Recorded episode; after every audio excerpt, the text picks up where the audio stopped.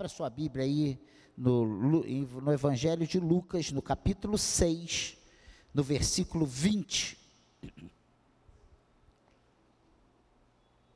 Lucas 6, 20 fala sobre as bem-aventuranças.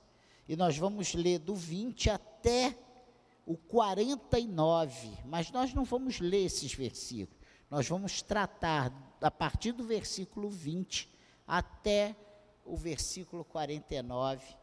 E nós vamos falar justamente desse assunto tão importante, tão buscado por todos por cristãos, não cristãos, por todas as religiões, buscam a felicidade.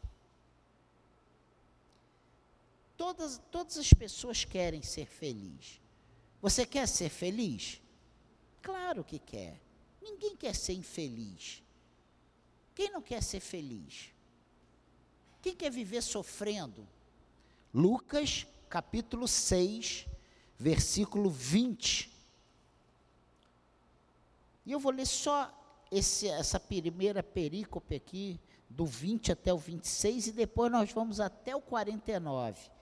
Fala sobre as, bem-aventuranças e os ais. Então, olhando para os seus discípulos, Jesus lhes disse: Bem-aventurados são vocês, os pobres, porque o reino de Deus é de vocês. Bem-aventurados são vocês que agora têm fome, porque serão saciados. Bem-aventurados são vocês que agora choram, porque vocês hão de rir. Bem-aventurados são vocês quando as pessoas os odiarem, expulsarem da sua companhia, insultarem e rejeitarem o nome de vocês como indigno, por causa do Filho do Homem. Alegrem-se naquele dia e exultem, porque grande é a recompensa de vocês no céu, porque os pais dessas pessoas fizeram o mesmo com os profetas. Mas ai de vocês, os ricos, porque vocês já receberam a consolação. Ai de vocês que agora estão fartos, porque vocês vão passar fome. Ai de vocês que agora estão rindo, porque vocês vão lamentar e chorar. Ai de vocês, quando todos os elogiarem, porque os pais dessas pessoas fizeram o mesmo com os falsos profetas. Olha que palavra duríssima de Jesus, né? Vamos ler até aqui e depois nós vamos até o final desse capítulo 6 e você vai entender isso. Então, o tema de hoje, o título, A Busca da Felicidade.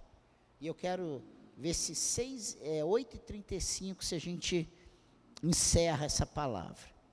O grande alvo, né, e eu já falei isso, que a humanidade busca, é a felicidade. Qualquer pessoa, ah, eu quero ser feliz.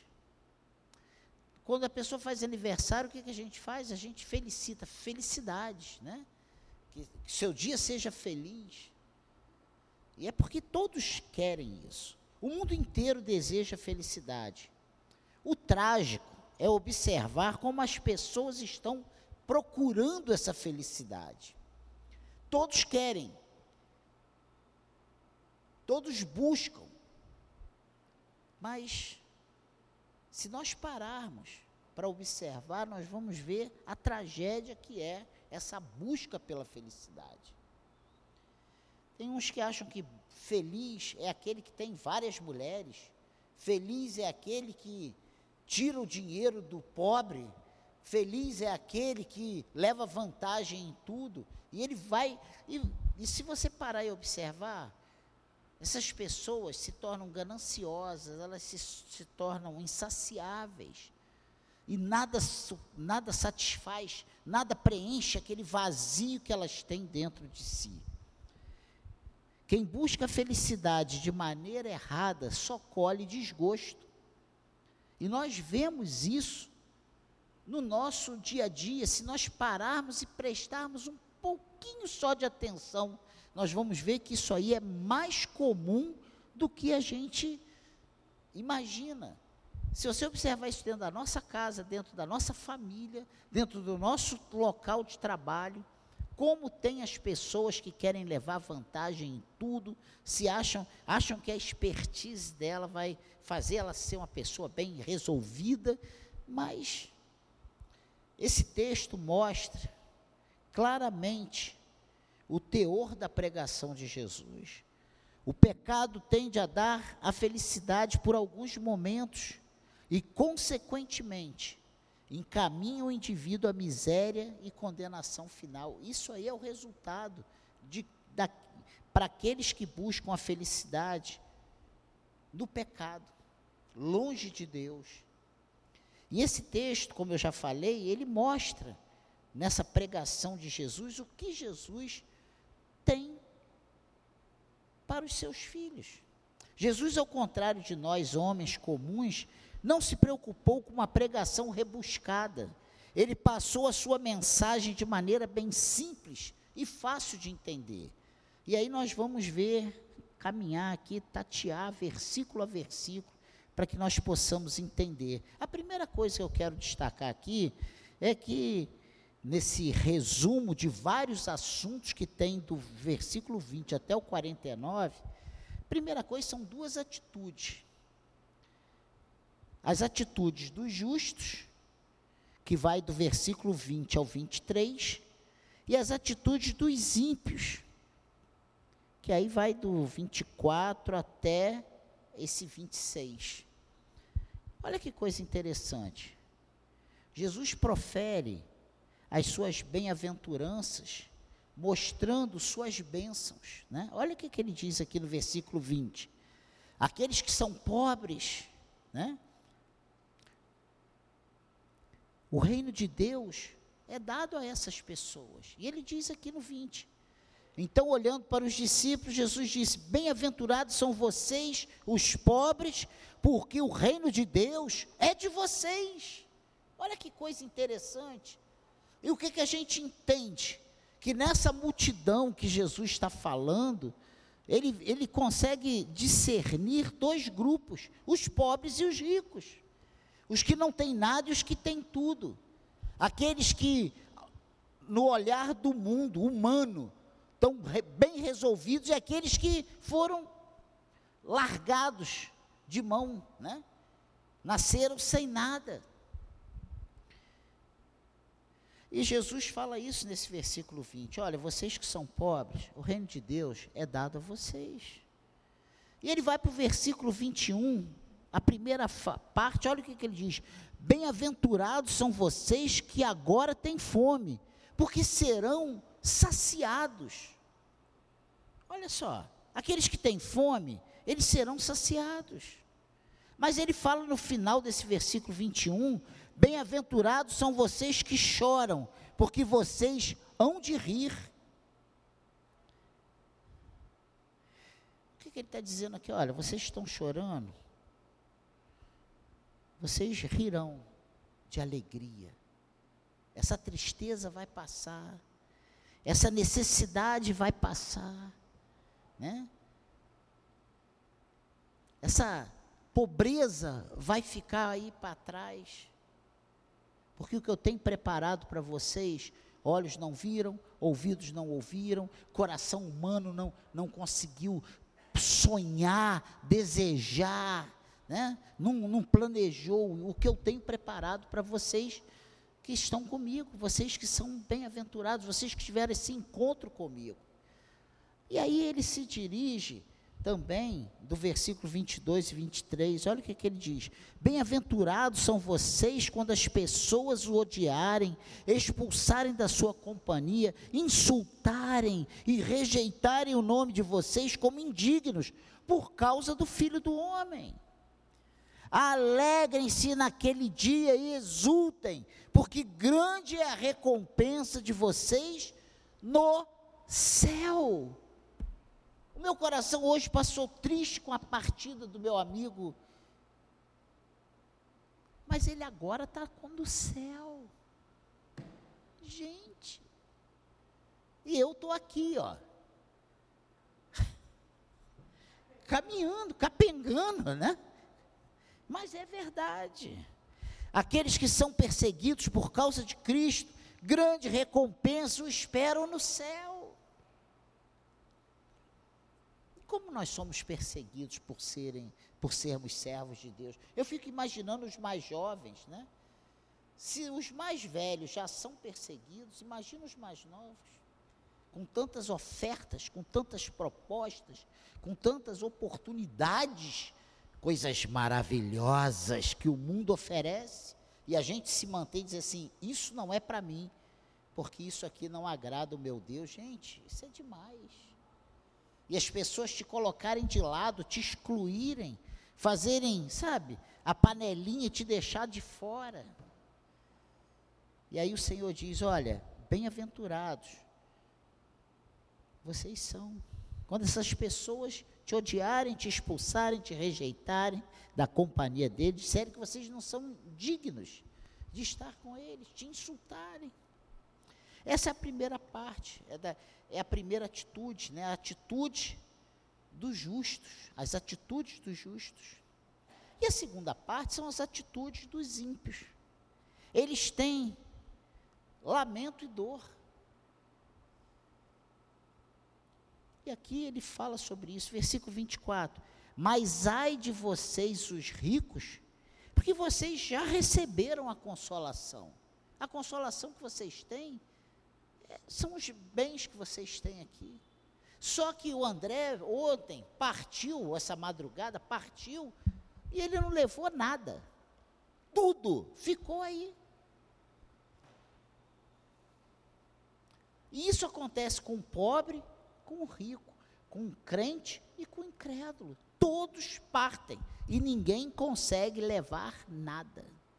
A recompensa dos que são ricos e não têm Deus, e aqui ele está usando o, o, pobre como servo de Deus e o rico como os que não querem nada com Deus, e a gente sabe que existem muitas pessoas ricas no reino de Deus, mas é porque a riqueza não está no coração deles. Ele está falando daqueles que estão com a riqueza no coração, que são escravos dos seus bens, que, que os bens são senhores da vida deles.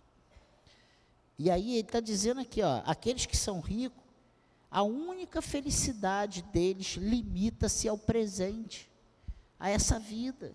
É isso que está dizendo aqui no versículo 24. E aí ele vai para o versículo 25. Ai de vocês que agora estão fartos porque vocês vão passar fome. E você sabe uma coisa que me chama muita atenção? Se você parar e conversar com uma pessoa que não conhece o Evangelho, ele acha que quando ele partir dessa vida, acabou. Ele acha que a morte eterna é um fim. E a morte eterna nós sabemos que não, é o, não tem fim, nós não temos fim. Ou estaremos eternamente com Cristo, ou estaremos eternamente no lago de fogo e enxofre. É o que a palavra de Deus diz. E essa, lago de fogo e enxofre, é a segunda morte. Caramba! Olha que coisa!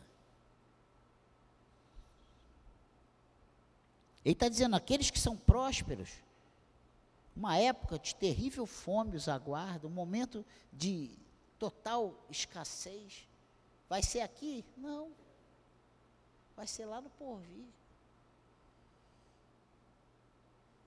E ele diz, versículo 25, a segunda parte: Ai de vocês que agora estão rindo, porque vocês vão lamentar e chorar. Olha só. Aqueles que riem, seu riso se transformará em lamento e dor.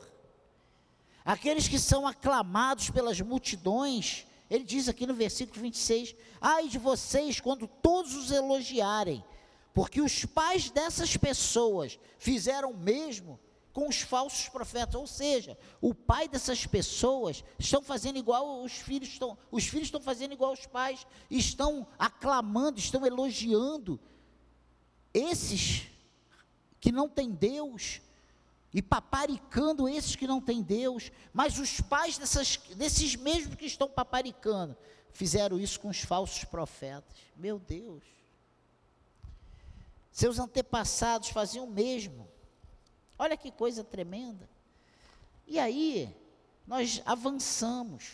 Jesus parece que ele, nessa, nesse mix de coisas que ele vem tratando, de assuntos diferentes que ele vem tratando, nesse capítulo 6, a partir desse versículo 20, ele entra no 27 e ele fala sobre o amor aos inimigos. E ele dá duas ordens. Ame a seus inimigos. E ele diz: Digo, porém, a vocês que me ouvem. Olha o que, que ele está falando. Digo a vocês que me ouvem: amem, amem os seus inimigos, façam o bem aos que odeiam vocês. Só mamão com açúcar, só moleza que Jesus está mandando a gente fazer. É fácil. Hein? Seja honesto. Amar os inimigos e fazer o bem aos que odeiam a gente é fácil. Não é fácil. E ele dá o motivo. Ser diferente dos não salvos, que só amam aqueles que os amam. Porque o mundo aí fora só ama quem é parceiro quem é cúmplice, quem eles gostam. E o lema do mundo é o quê?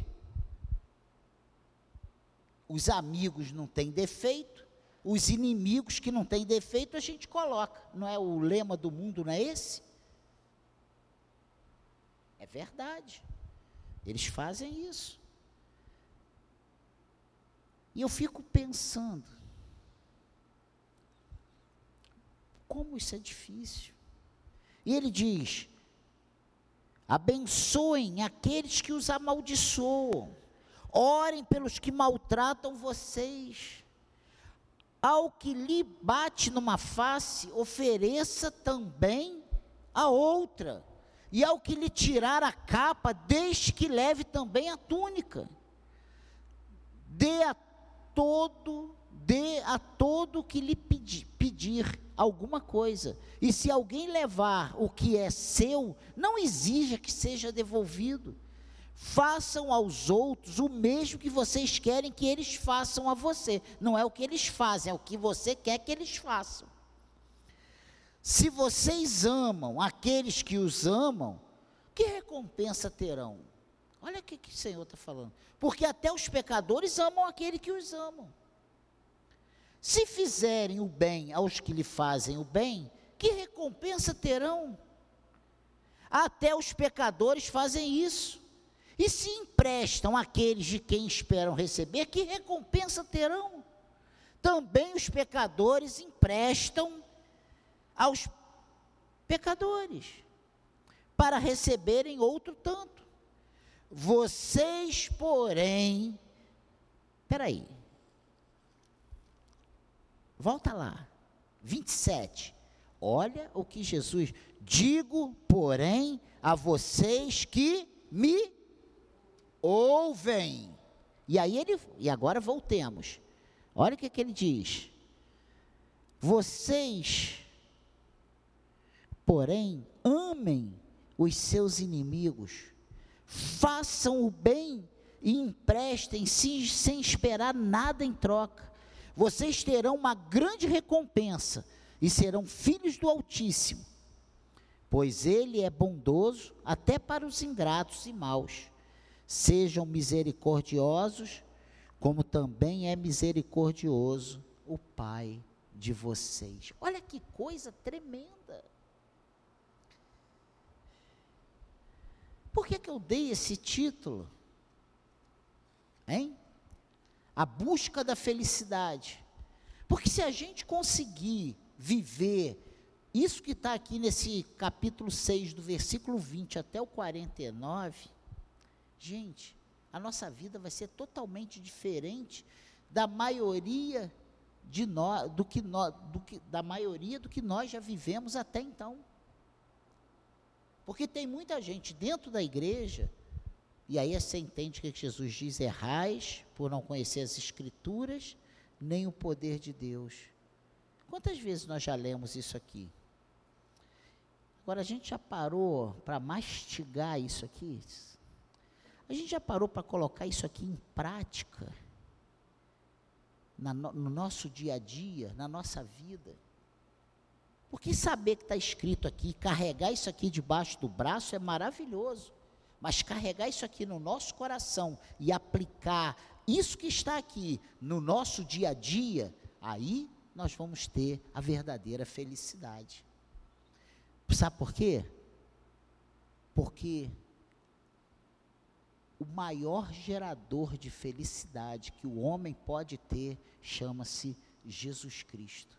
E quando você está em conformidade com a vontade dele, a alegria do Senhor inunda o nosso coração. E aí nós somos felizes, independente de ter o dinheiro, independente de pagar o boleto, independente de comer a picanha, independente de andar de carro novo ou de carro velho. Entende o que eu estou falando? Se tem um sapato novo, um sapato velho ou um chinelo, nós temos a presença de Deus em nós, nós estamos em conformidade com a vontade dEle, e aí o Espírito Santo de Deus testifica no nosso coração que nós somos filhos de Deus. Olha que coisa tremenda!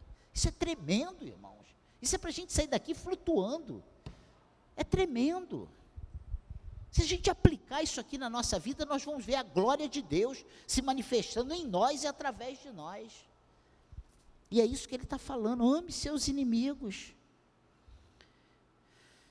Há um motivo, ser diferente dos não salvos que só amam aqueles que os amam. E tem uma recompensa, porque isso demonstrará ao mundo quem realmente são os filhos e as filhas do Altíssimo. Meu Deus, meu Deus. Ele diz aqui: vocês, porém, amem os seus inimigos, façam bem e emprestem sem esperar nada em troca. Vocês terão uma grande recompensa e serão filhos do Altíssimo. Olha que coisa tremenda! Glorificado seja o nome do Senhor. Não, e a outra coisa que ele diz aqui do 37 até o 38, olha o que, que ele diz: os hábitos de julgar os outros. Aí ele entra num outro assunto também, que traz paz para aqueles que conseguem viver em conformidade com as orientações dele. Não julguem, e vocês não serão julgados. Não condenem, e vocês não serão condenados. Perdoem, e serão perdoados. Deem, e lhes será dado. Boa medida, pensada, sacudida e transbordante será dada a vocês, porque com a medida com que tiverem medido a vocês, vocês serão medidos também. Olha só, meu Deus.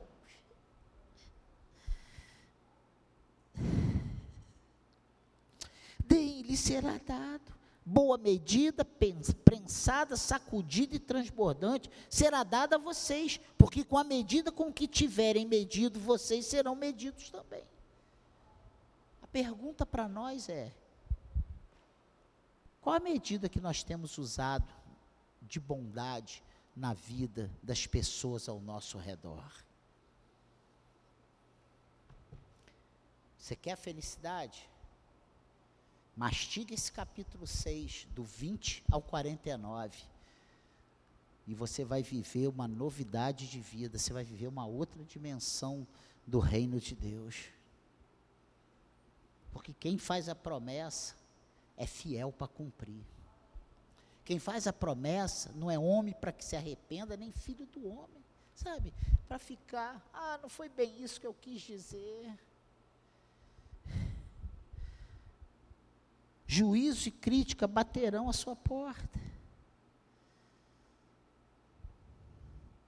A terceira coisa interessante que eu quero trazer para nós nessa breve meditação são duas ilustrações que ele usa aqui, que são tremendas, 39 e 40. Olha o que, que ele diz aí. Jesus lhes contou também uma parábola. Será que um cego pode guiar outro cego? Não é fato que ambos cairão num buraco?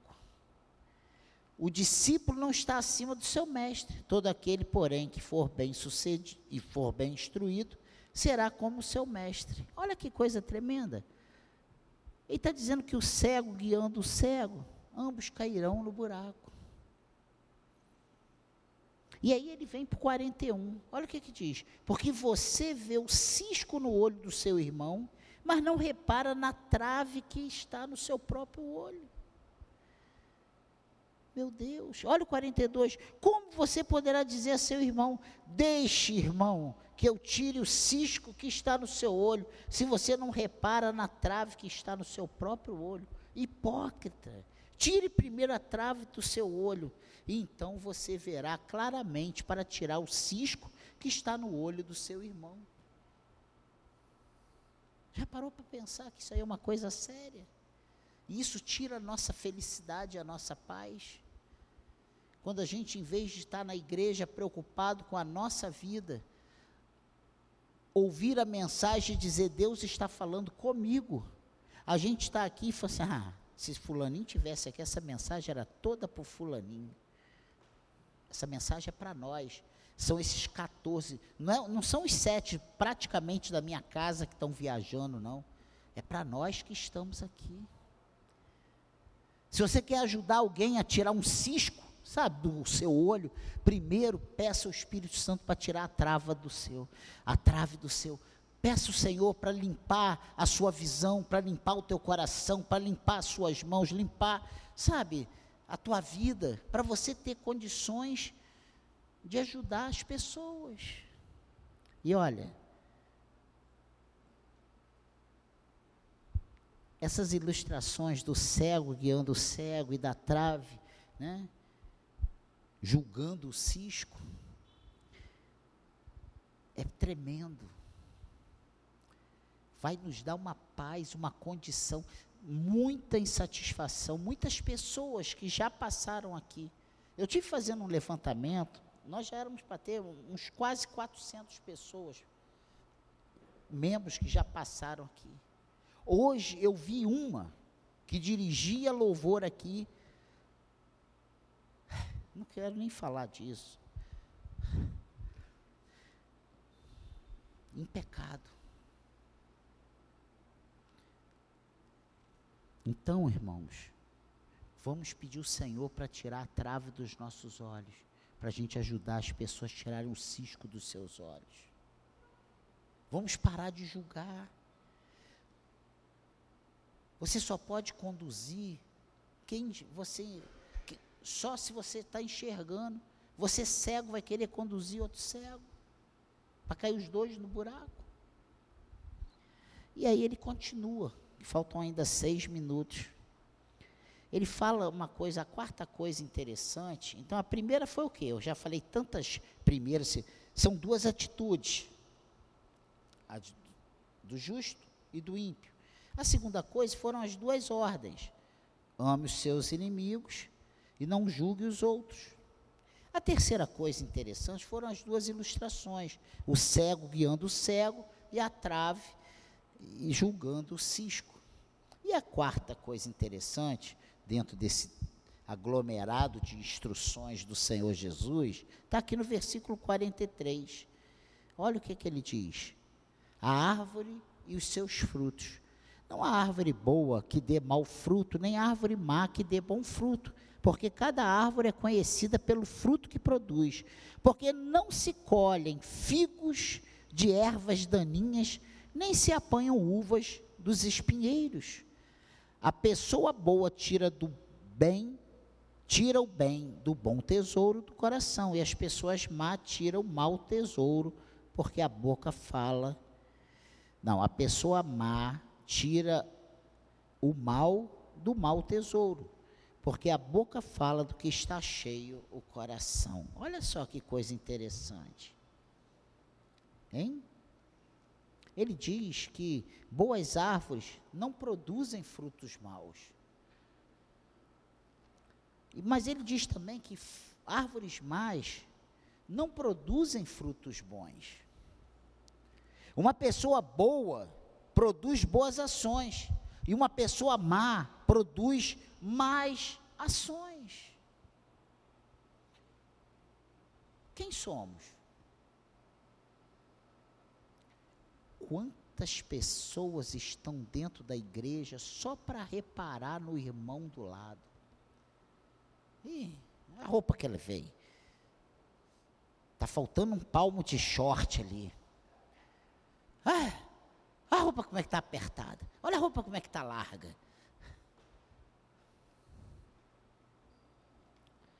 Se você é árvore boa, você produz fruto bom.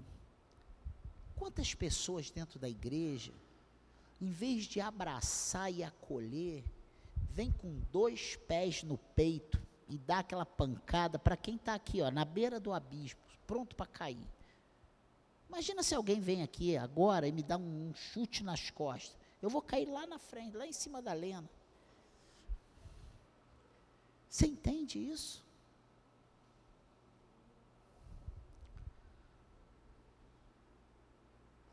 Cuidado. Acolha. O que o Senhor está falando é isso, olha. Você foi chamado para as boas obras. Você foi chamado para agregar. Você foi chamado para glorificar o meu nome. Você foi chamado para tirar as pessoas do tremendal de lama e ajudar essas pessoas a terem os seus pés firmes na rocha. Como? Discipulando, falando de Jesus, testemunhando o que Jesus fez na sua vida. Não para você começar a dizer, esse negócio de igreja, olha, é muito bom, mas a gente não pode fazer isso, não pode fazer aquilo, só pode ter um marido, só pode ter uma mulher, ah, ele não pode ficar bêbado, e, e não pode usar uma droga, não pode roubar ninguém. Pelo amor de Deus. E tem pessoas dentro da igreja fazendo isso, e ainda se dizendo servo de Deus, dando volta nas pessoas, usando a, a boa fé de ser cristão para levar, para dar prejuízo nos outros. Irmãos, Jesus está falando uma coisa muito séria. E por último, para a gente ir para casa,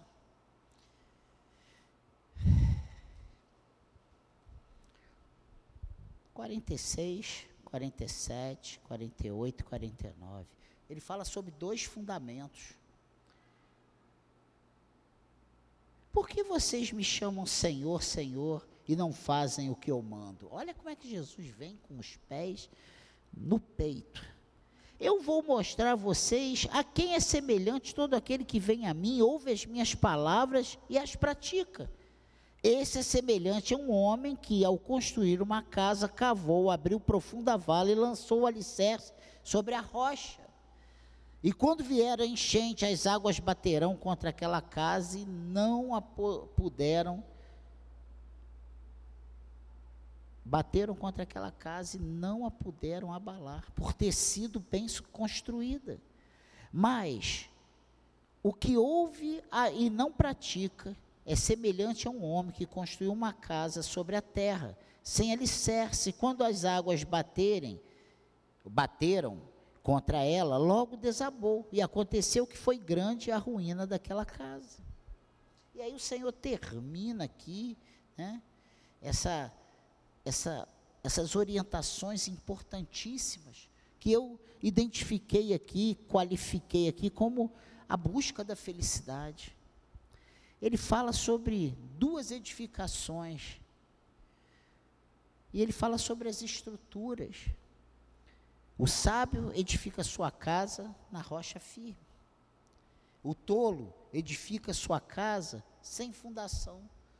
E eu diria em tolo, o preguiçoso. Eu diria aquele que está na casa de Deus, mas não querem um compromisso com Deus. Eu diria aqueles que estão na casa de Deus, mas não querem, sabe, sair da sua zona de conforto. Seguir a Jesus é negar a si mesmo, tomar a sua cruz e segui-lo. Tem que sair da zona de conforto. Tem que cavar o buraco tem que jogar o concreto, tem que colocar a ferragem, tem que bater um alicerce para ter uma construção sólida. Senão nós vamos ter rolando igual pedra e nunca vamos criar um limo. Sabe por quê? Porque não vai ter uma igreja que preste. Sabe por quê? Porque aonde tem reunião de pessoas, só tem o que não presta, gente. Eu não presto, você não presta, você não presta, você não presta. Você não... Junto essa reunião de quem não presta, o que, que vai dar? Vai dar ruim. Aonde tem reunião de pessoas, tem confusão. E só aquele que está alicerçado na rocha, vai ter fé para apagar os dardos inflamados do inimigo. Só quem estiver alicerçado em Jesus. Só quem está com o pé na rocha que vai poder de ficar de pé quando vier a, a, água, a tempestade, a ventania, ele vai se manter de pé, porque o alicerce dele está fincado em Jesus. Agora, aquele que está com alicerce, ah, não vou fazer isso não, isso dá muito trabalho. O preguiçoso, ele vai que, querer levantar uma casa em cima da areia, da terra, sem nenhum alicerce. E a primeira perturbação que vier, não, essa igreja aqui não serve, não. Esse pastor aqui, isso aqui, isso aqui não é lugar para mim, não. E aqui a igreja não tem isso, aqui a igreja falta aquilo, aqui a igreja nunca é boa. Porque a nossa fé, a nossa construção, está num alicerce feito na terra. Aí a gente vai ser eternamente insatisfeito. Nada vai estar tá bom a gente não vai ver Deus fazendo nada, não vai acontecer nada, a gente vai entrar e sair do mesmo jeito. Você quer ver diferença na sua vida? Você quer a verdadeira felicidade? Pratique a palavra, aplique a palavra, conheça a palavra. Conhecereis a verdade, e a verdade vos libertará. Amém, igreja? É o que Jesus falou, não é o que Daniel está falando, não. É a palavra de Deus que diz isso. Conhecereis a verdade, a verdade vos libertará. Mas não é conhecer porque está escrito aqui, não. É hoje eu conheci, eu vi. Não! Esse conhecer é de aplicar, é de viver, é de interiorizar a palavra e na hora do dia mal você colocá-la em prática como Jesus colocou lá no deserto, quando Satanás aparece para ele, transforma as pedras em pão. Ah, se tu me adorar, eu te dou essas riquezas. Ó, oh, se lança daqui, e, sabe? E como é que ele resolveu isso? Usando a palavra. Usando a palavra. E foi usando a palavra que ele desbaratou todo o ataque do inimigo. A gente vive uma igreja cheia de teto de cristal que não pode falar uma coisinha. Vai crescer, vai estar alicerçado na palavra, vai viver a palavra, conheça a verdade, essa verdade vai te libertar. Amém. Que Deus possa nos ajudar a entender a diferença entre o que éramos e o que somos. Nós somos novas criaturas em Cristo. Jesus mostra nesses versículos como estão diante de nós todos os dias a verdadeira felicidade. Se a gente viver a palavra, nós seremos pessoas extremamente felizes. Independente se tem dinheiro no bolso, independente se tem má notícia, independente se ficou doente, independente se morreu alguém, e a gente vai entender que a nossa vida está nas mãos do Senhor. E nada pode nos separar do seu grande amor. Não é profundidade, não é altura, não é largura, sabe? Não é principado, não é potestade. Pode levantar o capeta que for, que se você estiver firmado no Senhor, a tua alegria é inabalável. Amém, igreja? Depende de como procedemos. Se bem, seremos aceitos e felizes. Se mal, permaneceremos na nossa miséria e condenação. Amém?